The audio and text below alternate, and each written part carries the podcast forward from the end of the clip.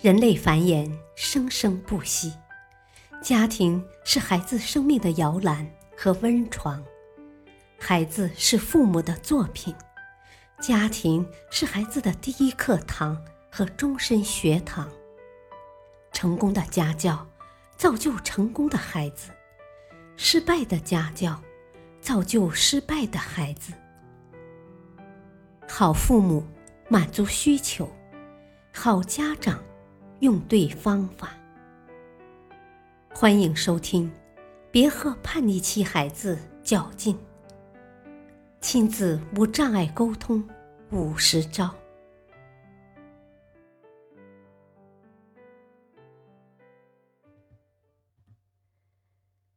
靠实力争面子，才是真的了不起。我们先听听一位家长的来信。春节过后，孩子本来高高兴兴去上学的，结果回来一脸不高兴。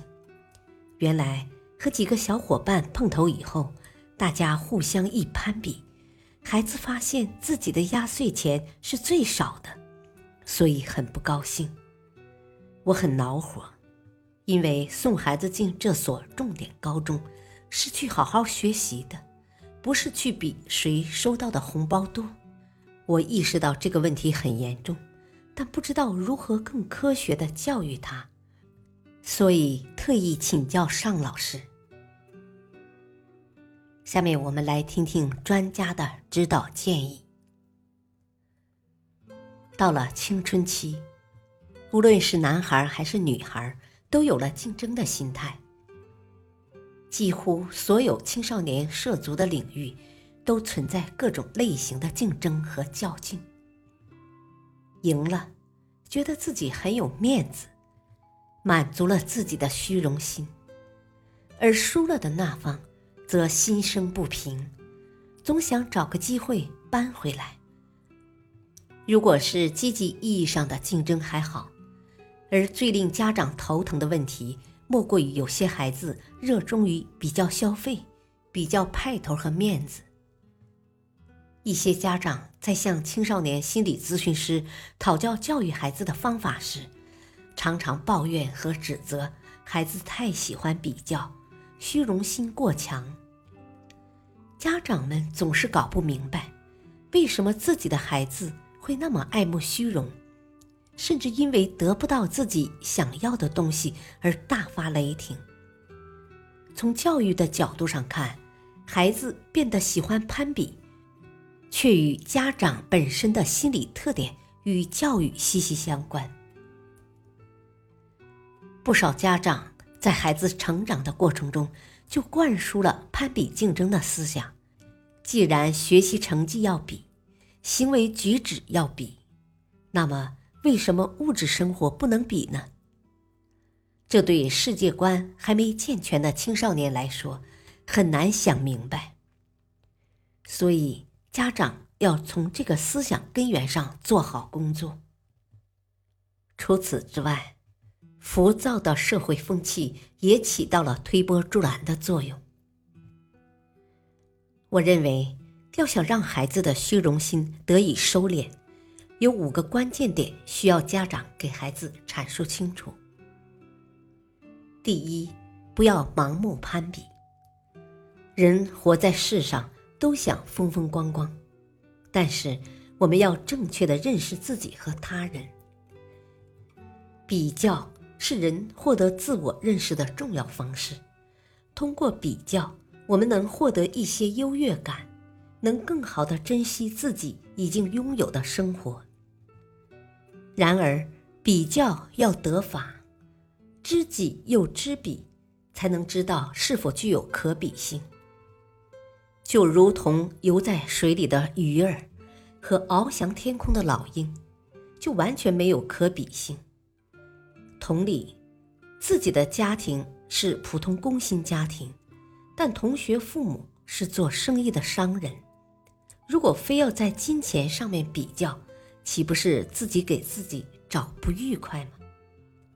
知己知彼后，心理失衡现象就会大大减低，也就不会产生那些心神不宁、无所适从的感觉。第二，树立正确的服饰观念。作为青少年学生，应该使自己的形象更加符合一名中学生的身份。中学生们正是学习的年纪，没有工作和收入，所有的经济来源都来自于父母和家庭，自然不能与社会青年一样追求时髦，在品牌和奢侈度上和同学们较劲。青少年们需要了解自己的使命是学习。而不是梳妆打扮。此外，不少俗称“杀马特”的青少年人群，自己觉得自己有着特立独行的一面，觉得十分潮、十分时髦，但在我们看来却缺乏美的基本内涵。这也是没有树立正确服饰观念，没有对美的正常判断力。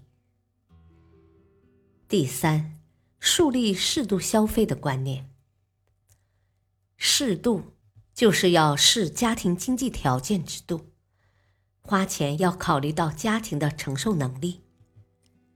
作为心智逐渐成熟的青少年，应该有从家庭出发的意识，该消费的一定消费，比如身体发育需要的营养饮食，培育智力需要的有益书刊，符合中学生身份的衣物，该买的就买。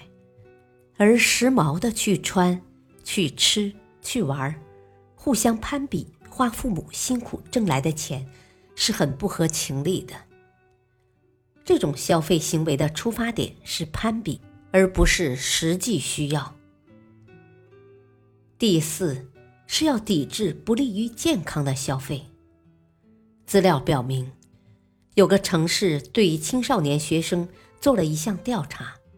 吸烟的占百分之三十五，饮酒的占百分之三十八，会打麻将的占百分之七十。此外，还有同学进营业性歌舞厅，玩游戏机赌博，觉得很酷，很有面子，满足了自己成人化的虚荣心。青少年学生应在修身、立志、处学、健体上下功夫。而不是把生命浪费在这些恶习上。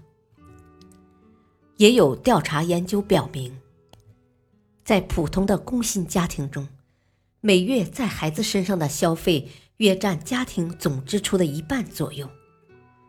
同时，一些青少年学生的超前消费行为也让家长难以招架。这些虽然是一部分的行为，但影响很坏。而且反映出的问题，值得我们每一位青少年学生去深思。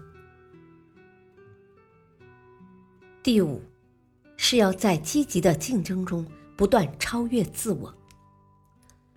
面子是靠实力挣来的，在正当的场合用自己的实力获得他人的尊重，这样的虚荣心也有其优点。有些青少年不清楚品德人格的重要意义，不清楚最受人尊敬的往往是人的人格。追求和显示虚荣，仍然是庸俗的思想行为。他们遭到的往往是鄙夷的目光，而不是受到他人的尊敬。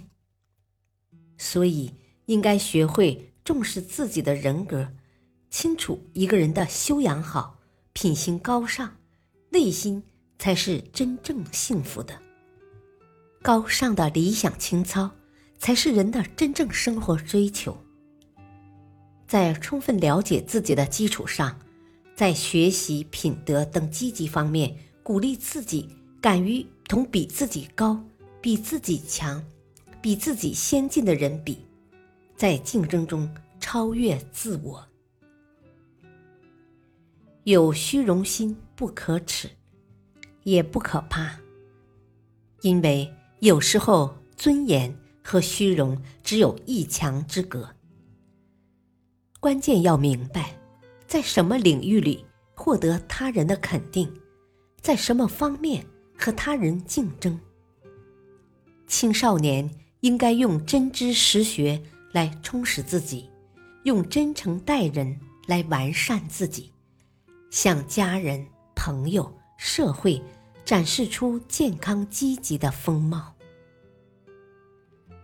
下面讲一个故事：棕熊盖了一座高大挺拔的豪宅，森林里的动物纷纷去参观。个个都称赞这房子真气派。锦鸡非常羡慕，连忙回家将自己的草屋拆掉，费尽力气修了与棕熊同样高大气派的房屋。房子盖好后，所有的动物都前来祝贺。当大家赞叹时，锦鸡很是得意。冬天到了，锦鸡住在自己冰冷的家中，缩成一团。不过，只要有人来看房，他便装作一副轻松愉悦的样子。这时，山雀来了，见屋里很冷，便劝道：“我们可没有棕熊那厚厚的皮毛啊，你得找个温暖的地方。”锦鸡非但不听，反而振振有词的教育山雀：“山雀毕竟是山雀，你总跳不出自己的圈子，目光短浅，怎么能成大事呢？生活品质才是最重要的。”天气一天天变冷，锦鸡一天天挨冻。但他只要一想起别人的赞美，便又无怨无悔，最终冻死在赞美声中。